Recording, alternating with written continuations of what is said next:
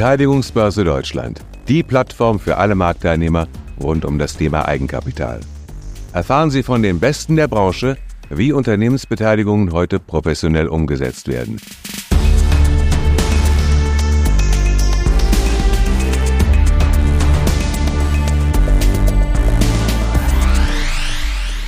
Hier ist der Gastgeber und Co-Founder der Beteiligungsbörse Deutschland, Matthias Wittenburg. Herzlich willkommen zu einer weiteren Folge des Beteiligungsbörse Deutschland Podcast. Auch heute begrüße ich einen alten Freund, Thorsten Burke, den CEO und Co-Founder von Finvia. Hallo Thorsten. Hallo Matthias. Vielen Dank für die Einladung. Ich freue mich sehr auf unser Gespräch. Das tue ich auch. Es ist nämlich unter anderem immer besonders schön, mit jemandem zu sprechen, den man in der Tat schon eine Weile kennt. Und das ist bei uns ja so. Du hast, wenn ich mal direkt mit deiner Vita anfange, 30 Jahre im Banking gearbeitet, das ist das, was man früher in der City einen Veteran genannt hätte. Mal angefangen bei Morgan Grenfell, die Älteren unter uns erinnern sich. Dann warst du bei JP Morgan, warst Partner bei Lazar, bei der Credit Suisse und zuletzt zehn Jahre bei der BNP Paribas äh, als Vice Chairman Global Banking EMEA in der letzten Rolle. 30 Jahre, lange Zeit, Thorsten. Was vermisst du? Was vermisst du nicht so sehr am Banking? Du, das ist eine schwierige Frage. Ich muss ehrlich sagen, ich vermisse gar nichts, weil ich mich entschlossen habe, nach über 30 Jahren etwas völlig Neues zu beginnen und auch aus einer angestellten Rolle in eine unternehmerische Rolle einzutreten. Und das weißt du selber, es ist etwas völlig anderes und die Rückkopplung, die man bekommt aus dem Team, ist viel direkter, als man das je erfahren hat in einer Managementrolle in einem großen Unternehmen. Natürlich ist es auch immer so gewesen, gerade in den Verantwortungspositionen, die wir hatten, du ja auch. Man trägt Insignien mit sich herum, die vielleicht nicht nur persönlich sind, sondern auch institutionell bedingt. Diese Insignien verliert man. Das Zweite ist, man muss sehr viel enger auf Kosten und Cashflows schauen in einer unternehmerischen Rolle. Und das ist das, was ich meine. Handlungen und die Rückkopplung ist viel, viel direkter. Und man wird auch bewusster in dieser Situation, insbesondere was Kosten anbelangt. Also von daher äh, vermisse ich etwas die Großzügigkeit und die Freiräume, die ich hatte und auch, dass die Konsequenzen meines Handelns vielleicht nicht so unmittelbar waren, wie ich sie jetzt empfinde. Aber dem gegenübergestellt ist natürlich auch ein völlig anderes Glücksmoment, die Erfolge, die man erreicht und die Rückkopplung, die man bekommt. Das ist was Besonderes. Und ich habe mit vielen gesprochen, die ähnliche Erfahrungen hatten wie ich oder haben wie ich. Wir alle sind uns einig, wenn man einmal auf diesen Pfad gestartet ist, Unternehmer zu sein, sein eigener Herr zu sein, wird es schwerfallen, zurückzugehen in die Vergangenheit und ähnliche Rollen zu übernehmen. Weil die Freiheitsgrade sind besonders die Möglichkeit, gestalten zu können, ohne viele Rückfragen, Entscheidungen zu treffen, ohne Gremienvorbehalt. Das sind Dinge, die ich sehr schätze und die wir hier bei Finvia sehr schätzen und die uns auch geholfen haben, so schnell erfolgreich zu sein. Also es ist schön zu hören und auch ein bisschen lustig zu hören, was du da sagst. Ich könnte das natürlich zu 100,0 Prozent unterschreiben. Das mit den Insignien hat, glaube ich, jeder erlebt. Erleben sicherlich auch Leute, die dann irgendwann ganz ausscheiden, dass es da deutliche Unterschiede zwischen vorher und nachher gibt. Aber die Freiheit ist das, was es aufwiegt und mehr als aufwiegt. Das denke ich auch. Ja, also, wie gesagt, nach vielen Jahren kam dann die große Zäsur. Du bist also aus einer Rolle als ähm, Top Senior Banker in eine neue Situation reingegangen und das dann auch in einer nicht völlig anderen Branche, aber eben als Family Office CEO. Wie kam es dazu? Wie hast du deine Partner gefunden und wie kam es dazu, dass ihr auf die Idee gekommen seid, Finvia zu gründen? Ich habe 2005 damals eins der sehr bekannten Multifamily Offices beim Verkauf beraten an die UBS, das war Sauerborn Trust. Ich war damals noch bei Lazar und während dieser Transaktion habe ich einen meiner jetzigen Partner, den Reinhard Panse, kennengelernt, der ein Weggefährte und Mitgründer war vom Johann Sauer. Ich habe dann 2006 das gleiche nochmal gemacht, als ich Michael Stammler und seine Partner, damals Ferry Trust, beraten habe bei dem Verkauf von MLP. Und ich habe damals gesagt, das war eines der innovativsten Transaktionen, weil man nämlich Anlagekompetenz, Family Office Kompetenz mit einem großen Vertrieb wie MLP zusammenbringen waren. Und das war eigentlich der Beginn eines Geschäftsmodells, was skaliert war. Seitdem ist viel passiert und ich möchte auch nicht über den Wettbewerb sprechen. Aber als meine jetzigen Partner 2017 äh, war es schon die Idee an mich herangetragen haben, sich möglicherweise selbstständig zu machen, habe ich sehr genau zugehört und habe gesagt, lasst uns im Gespräch bleiben. 2019 waren die Gespräche zu Ende, die Entscheidung war gefallen. Wir haben gemeinsam Finvia gegründet im Herbst, nicht wissend, was uns bevorbesteht mit Corona und vielen anderen Widrigkeiten, die wir alle erlebt haben. Aber meine Motivation war es, ad eins äh, in eine unternehmerische Tätigkeit zu gehen. Und das zweite, und Family Office ist eben investieren. Es sind viele unserer Kunden, die einen unternehmerischen Hintergrund haben oder noch Unternehmer sind. Auch das war eine Nähe, die mir sehr vertraut war durch das, was ich im Banking gemacht habe. Es geht um Transaktionen auch. Es sind Unternehmer, die einen Rat suchen bei dem Verkauf ihres Unternehmens und danach eben auch jemanden brauchen, der ihnen hilft, das Unternehmen äh, beziehungsweise das dann das Vermögen was aus dem Verkauf resultiert, neu zu strukturieren, aufzustellen. Und das hat mich insgesamt herausgefordert und ich wollte das tun mit einem Team, was sehr viel Erfahrung hat, was einen Namen hat am Markt. Und mein jetziger Partnerkreis äh, hat sich diesen Namen erworben, indem sie nämlich bei Haku Trust dieses Geschäft über zehn Jahre sehr erfolgreich aufgebaut und geführt haben. Und sie haben dann eben gesagt, jetzt wollen wir auch ohne etwas, ohne einen familiären äh, Hintergrund wie dem Namen Harald Quandt etwas Neues aufbauen. Und da habe ich gesagt, da möchte ich gern dabei sein. Und ich glaube, diese Kombination aus unternehmerischem Willen, aus Agilität, aus dem Wunsch, etwas Disruptives zu machen, und vielleicht kommen wir auch noch darauf, äh, was Finvia anders macht als andere Multifamily Offices, verbunden mit der unternehmerischen Herausforderung und auch der Sicherheit und dem Rückhalt, den ich hatte. Mit, mit fast 60 Jahren damals ein erfolgreiches Berufsleben, Vermögen aufgebaut. Also ich hatte auch, sagen wir mal, eine Risikofunktion, die erträglich war. Und das ist auch etwas, was ich sehr schätze und was einem Ruhe gibt. Ja, und das weißt du auch. Man fängt an und die ersten Monate, Jahre schreibt man Verluste. Das muss man auch erstmal aushalten. Und in dieser Kombination war es eigentlich ideal und es wäre, wäre fahrlässig gewesen, diese Möglichkeit nicht anzunehmen und die Herausforderung damit zu meistern.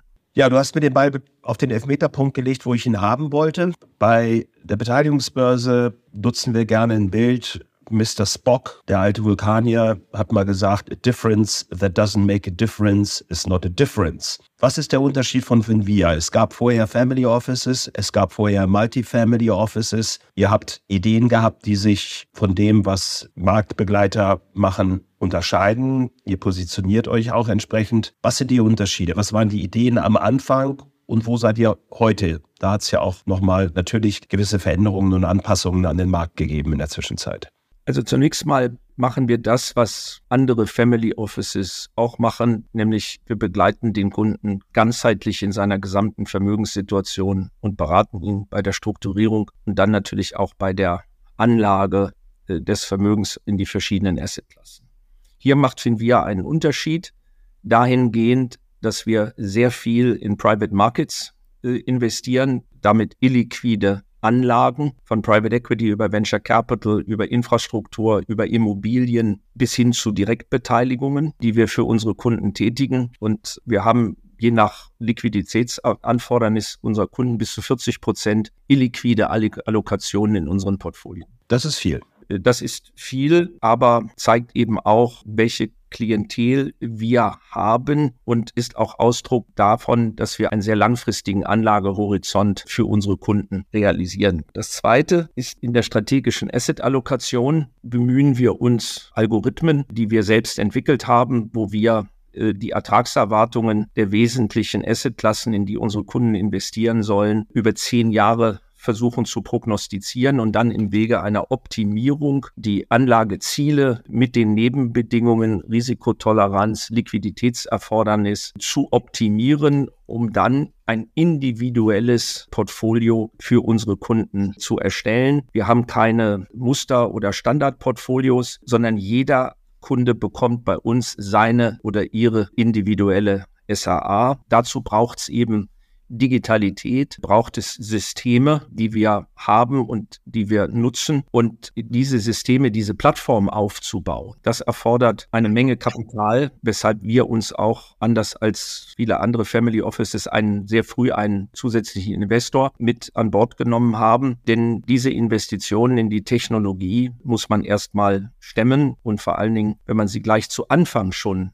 mit realisieren will, braucht es eben zusätzliches Kapital. Wir haben dann eine Customer Journey gebaut, die auch papierlos ist. Das heißt, Kunden, die bei uns geonboardet werden, können vollkommen digital eine Geschäftsbeziehung mit uns äh, anbahnen. Sie bekommen dann auch die Ergebnisse der Anlageentscheidungen und der Investitionen sofort sehr transparent, tagesaktuell auf ihrem Computer, iPad, iPhone über die App mitgeteilt. Das heißt, Sie können sehen, wie ist das Vermögen bewirtschaftet, wie entwickelt es sich gegen wesentliche Benchmarks, äh, wie ist die Liquiditätssituation, was sind potenziell künftige Kapitalabrufe, die kommen, für die Sorge getragen werden muss. Also es ist ein sehr äh, digitales Kundenerlebnis, was unsere Kunden haben und was uns, glaube ich, von dem einen oder anderen unserer Wettbewerber unterscheidet. Und last but not least, wer sagt, ich weiß genau, was ich tun möchte, kann bei uns auch Anlagen äh, direkt zeichnen über die Plattform. Man kann Fund of Funds oder wie wir sie nennen, Finvia Selection Funds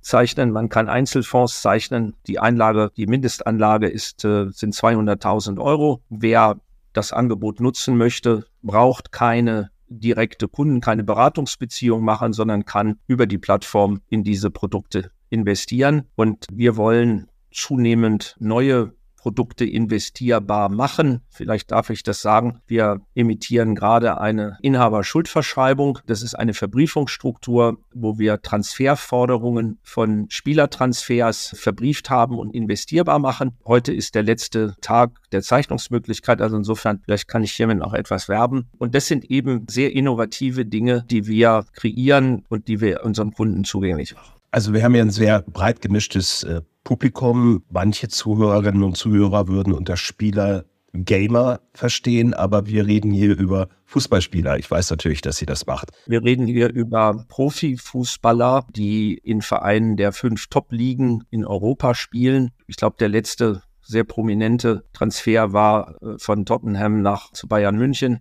der Harry Kane.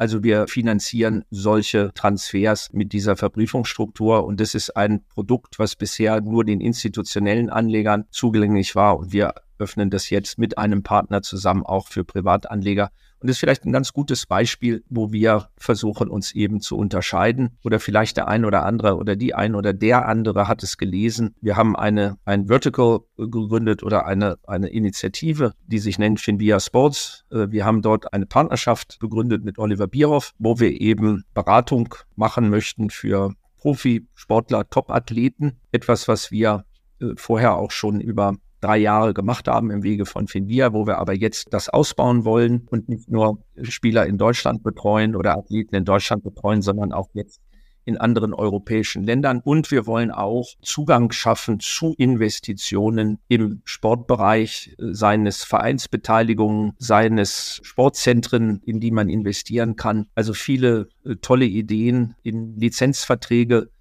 kann man mit investieren. Im Moment lesen wir alle in den Zeitungen, dass eine Minderheitsbeteiligung an der Deutschen Fußballliga erworben werden kann. Und wir sprechen dort eben mit größeren Private Equity Gesellschaften, die uns und unseren Kunden auch Co-Investment-Möglichkeiten in dieser Asset-Klasse erlauben.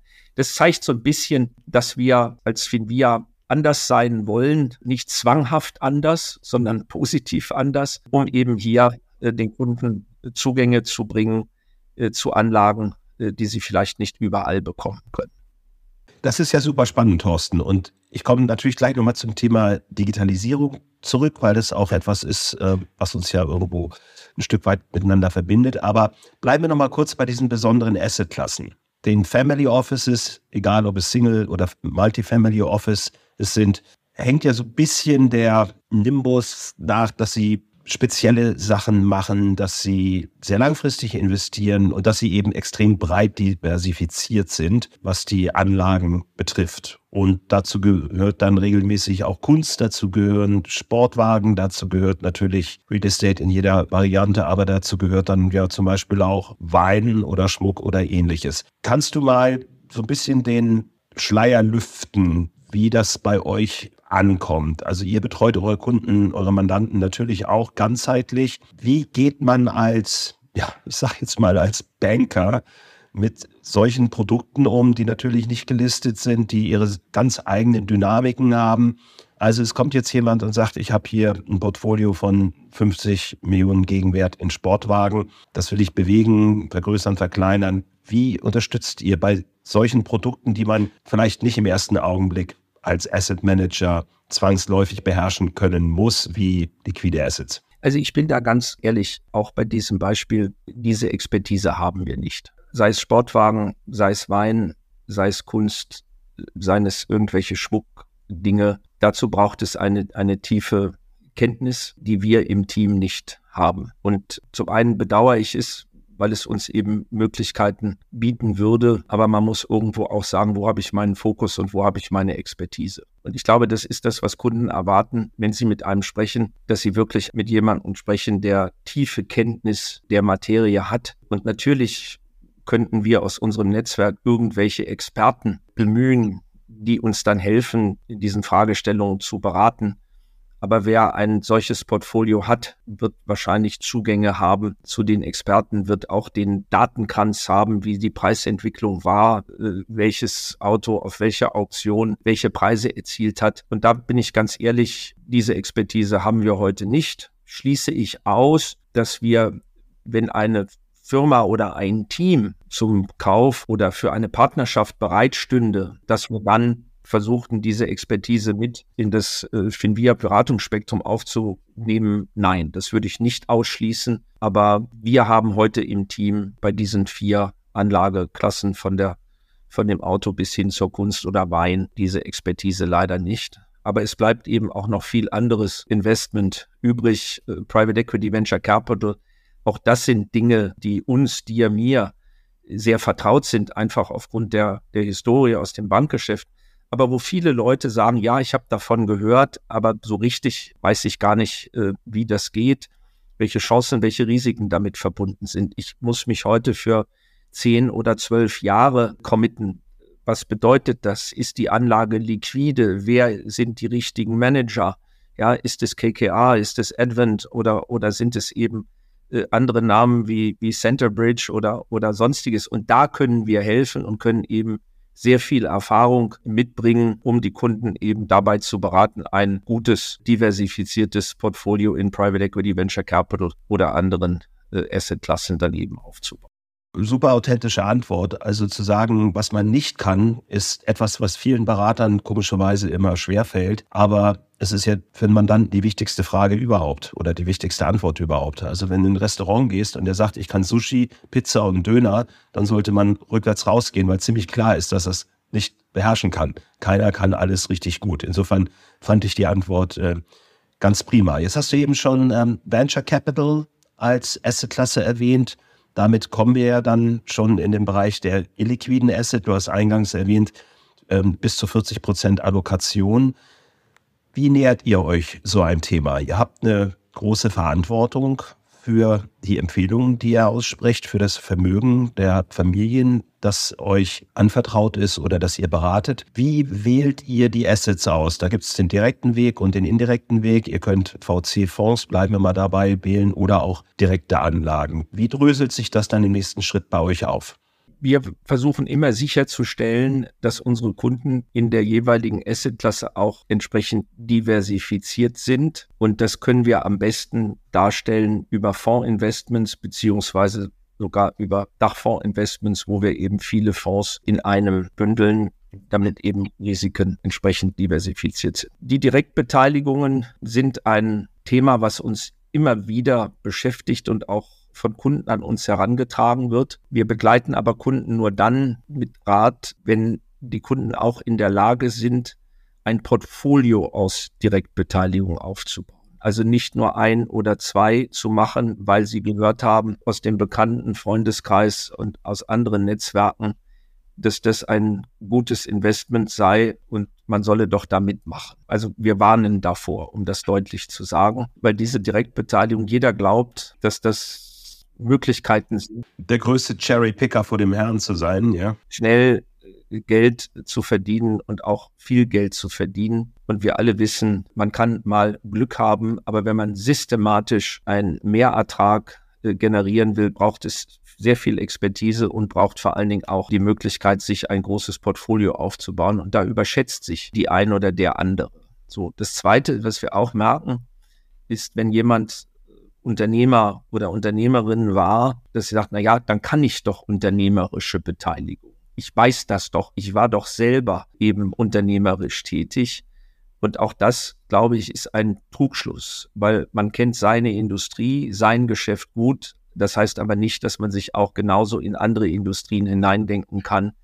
Und insofern warne ich vor dieser Art von Hybris, mit der wir auch konfrontiert sind, dass Leute sagen, ich weiß es doch und helfen Sie mir doch dabei, einen Datenkranz zu, zu schaffen, äh, der dann eine Entscheidung absichern kann. Also du hörst daraus, äh, dass ich dem Thema Direktbeteiligungen nicht unaufgeschlossen bin, aber dass ich trotzdem sage, es ist ein kleiner Kreis von Investoren, denen ich dazu raten würde, sich diese Assetklasse beherrschbar zu machen. Das andere ist, und insofern bin ich sehr froh über eure Initiative, diese Direktbeteiligungen sind illiquide im wahrsten Sinne des Wortes. Für Fonds gibt es einen Zweitmarkt, der sich zunehmend mehr entwickelt. Äh, es gibt Plattformen, auf denen man Private Equity Beteiligung handelbar gemacht hat. Bei Direktbeteiligungen ist das schwierig äh, und deshalb finde ich es toll, wie ihr das gemacht habt äh, mit der deutschen Beteiligungsbörse, nämlich einen Markt zu schaffen, wo man eben Datenpunkte hat, Informationen hat, die einem die Möglichkeit bieten, äh, sehr effizient ein illiquides Asset auch handelbar zu machen im Rahmen der Möglichkeiten. Ja, es ist was anderes, als wenn man eine Aktie handelt. Da gibt es einen Kurs, gibt es einen Markt. Geld, Briefspanne sind nicht sehr groß, vor allen Dingen bei Titeln, die ein großes Volumen haben. Das ist bei solchen Beteiligungen anders. Und insofern glaube ich, dass sich der Direktbeteiligungsmarkt positiv entwickeln kann, wenn es eben die Möglichkeit gibt, diese Beteiligung handelbar zu machen und auch Preispunkte dafür zu, zu ermitteln. Ja, also das Thema wird sich weiterentwickeln in diese Richtung. Im Moment sehen wir weit überwiegend Unternehmen, die zu uns kommen und Kapital suchen zum Wachstum oder zur Bilanzreparatur, aber natürlich auch immer häufiger Minderheitsgesellschafter, die einen eigenen Exit realisieren wollen oder dass es der große Exit des Unternehmens ist, wo sie dann mitgeben können. Und ähm, insofern ist die Liquidität für liquide Assets immer ein großes Thema, letztendlich auch ein Werttreiber, denn nur dann, wenn ich eine Chance habe, auch rauszukommen, bin ich bereit, ursprünglich irgendwann mal reinzugehen. Ja, ganz klar. Kommen wir mal kurz zurück zum Thema Daten. Du hast es erwähnt, ihr analysiert riesige Datenmengen. Das tut ihr beispielsweise, wenn ihr Assets vorauswählt, zum Beispiel eben Dachfonds äh, oder andere Fondsprodukte. Du hast aber eingangs erwähnt, dass ihr auch eigene AI entwickelt, die bei der Asset-Allokation und dann wahrscheinlich auch beim Asset-Management unterstützen. Kannst du dazu noch mal was sagen? Denn das sind ja nur wirklich die spannenden Entwicklungsschritte, die auch wirklich einen Unterschied machen.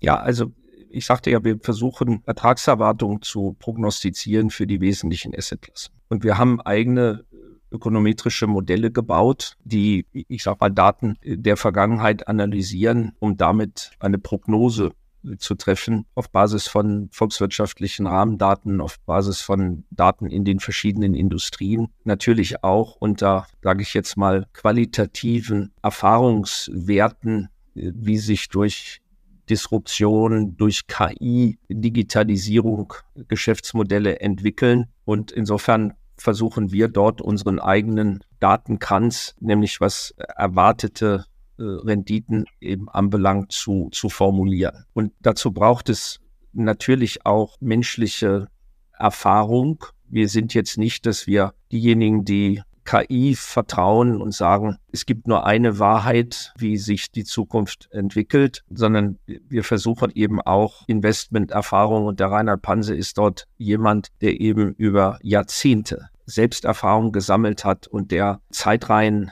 äh, betrachtet, die über 150, 200 Jahre zurückliegen. Und man sagt, na ja, heute ist es ja eine andere, eine komplett andere Welt.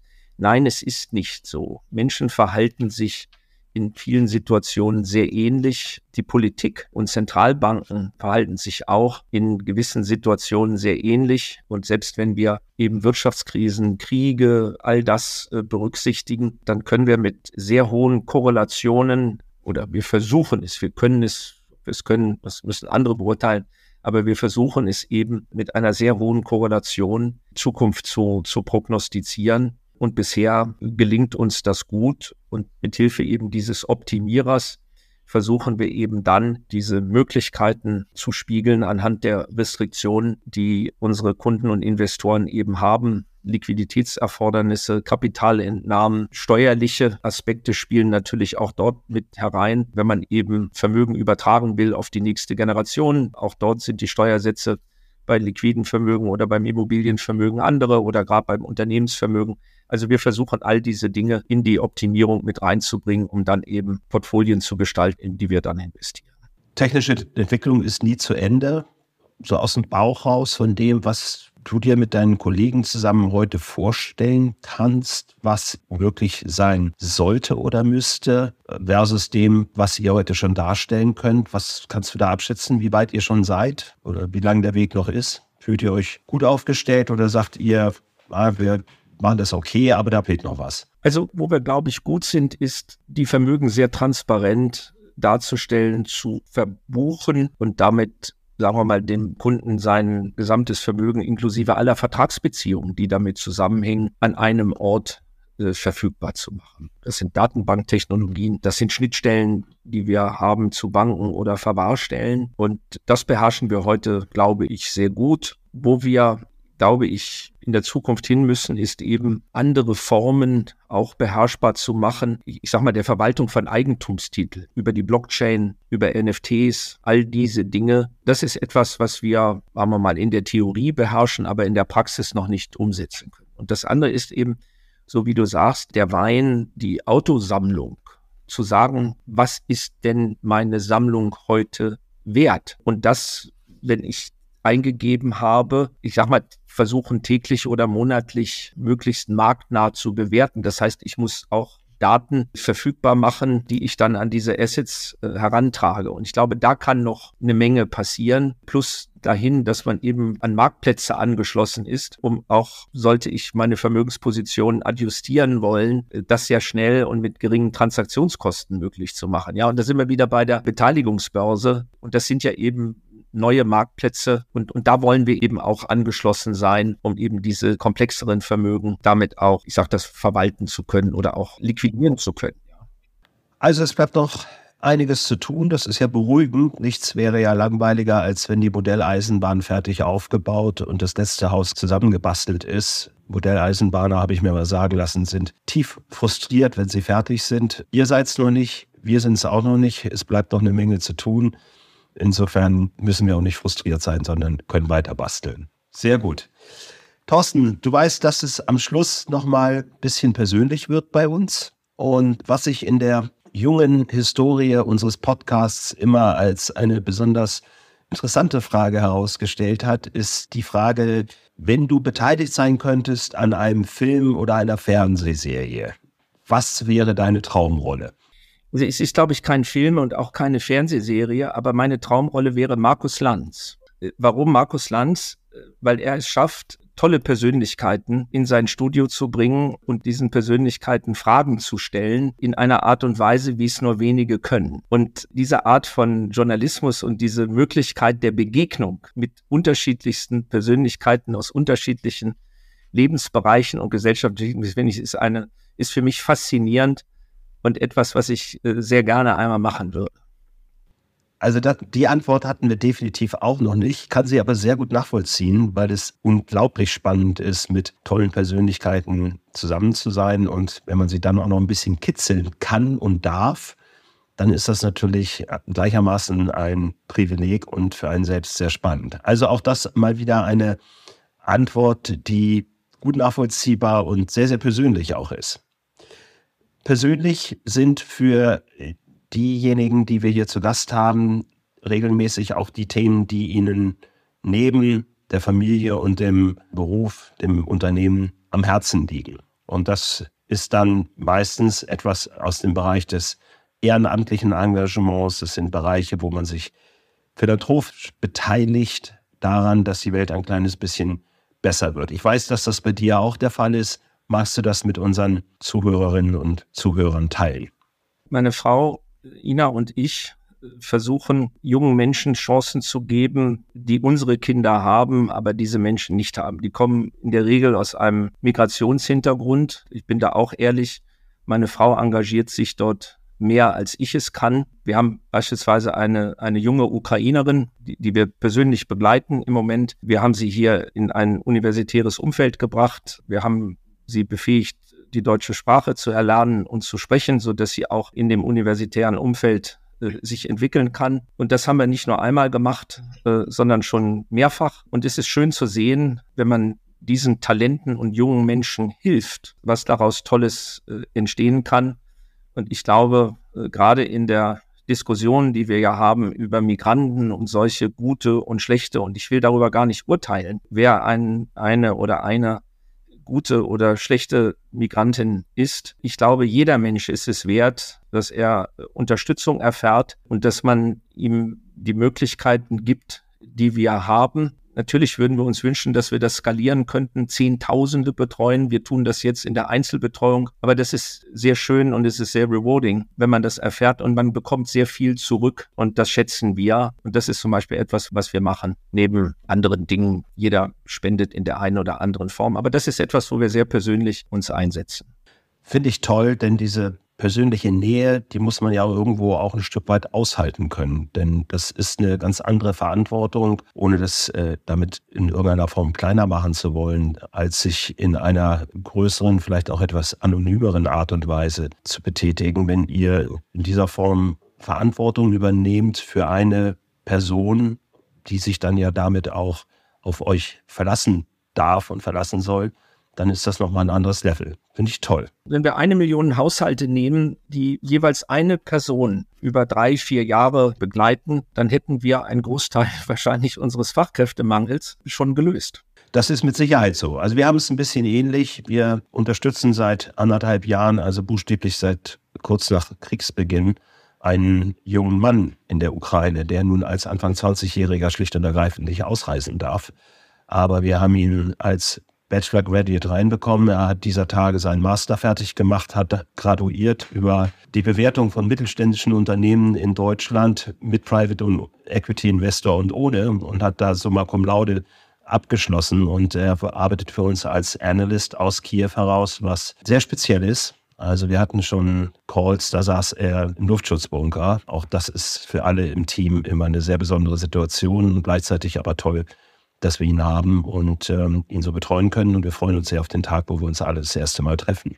Thorsten, herzlichen Dank für diese Einblicke in deine Persönlichkeit, in Finvia und in das, was ihr macht. Ich habe gelernt, nein, gelernt nicht. Ich kenne es ja selbst ein bisschen. Aber man kann nach 30 Jahren tatsächlich nochmal komplett auf den beruflichen Reset-Button drücken und selbstbestimmt was Eigenes starten und sehr reflektierend auf die Vor- und Nachteile blicken. Ich habe gelernt, dass man sich bei dir melden darf, wenn man den nächsten Harry Kane-Transfer nicht nur in der App, in der mein, einer meiner Söhne aktiv ist und jeden Tag Spieler virtuell hin und her tradet, begleiten möchte, sondern wenn man das richtig machen möchte, dann ist Finvia auch die richtige Adresse.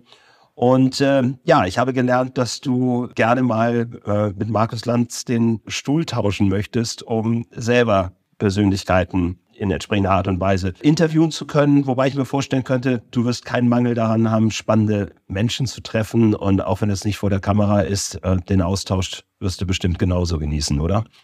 Ja, vielen Dank. Ich hoffe, dass diese Möglichkeit sich mir bieten wird, weil ich es wirklich in der Tat sehr spannend fände. Aber es hat mir viel Spaß gemacht, hier dieses Gespräch mit dir zu führen und danke dafür. Ich danke dir, es war klasse, vielen Dank und dann äh, verabschieden wir uns jetzt an dieser Stelle von unseren Zuhörerinnen und Zuhörern. Wir hoffen, es hat Ihnen und euch wieder Spaß gemacht und in Hamburg sagt man Tschüss. Tschüss. Das war Matthias Wittenburg, Co-Founder der Beteiligungsbörse Deutschland. Finden Sie unseren Podcast interessant? Freuen wir uns, wenn Sie ihn abonnieren kommentieren, bewerten und in Ihrem Netzwerk teilen.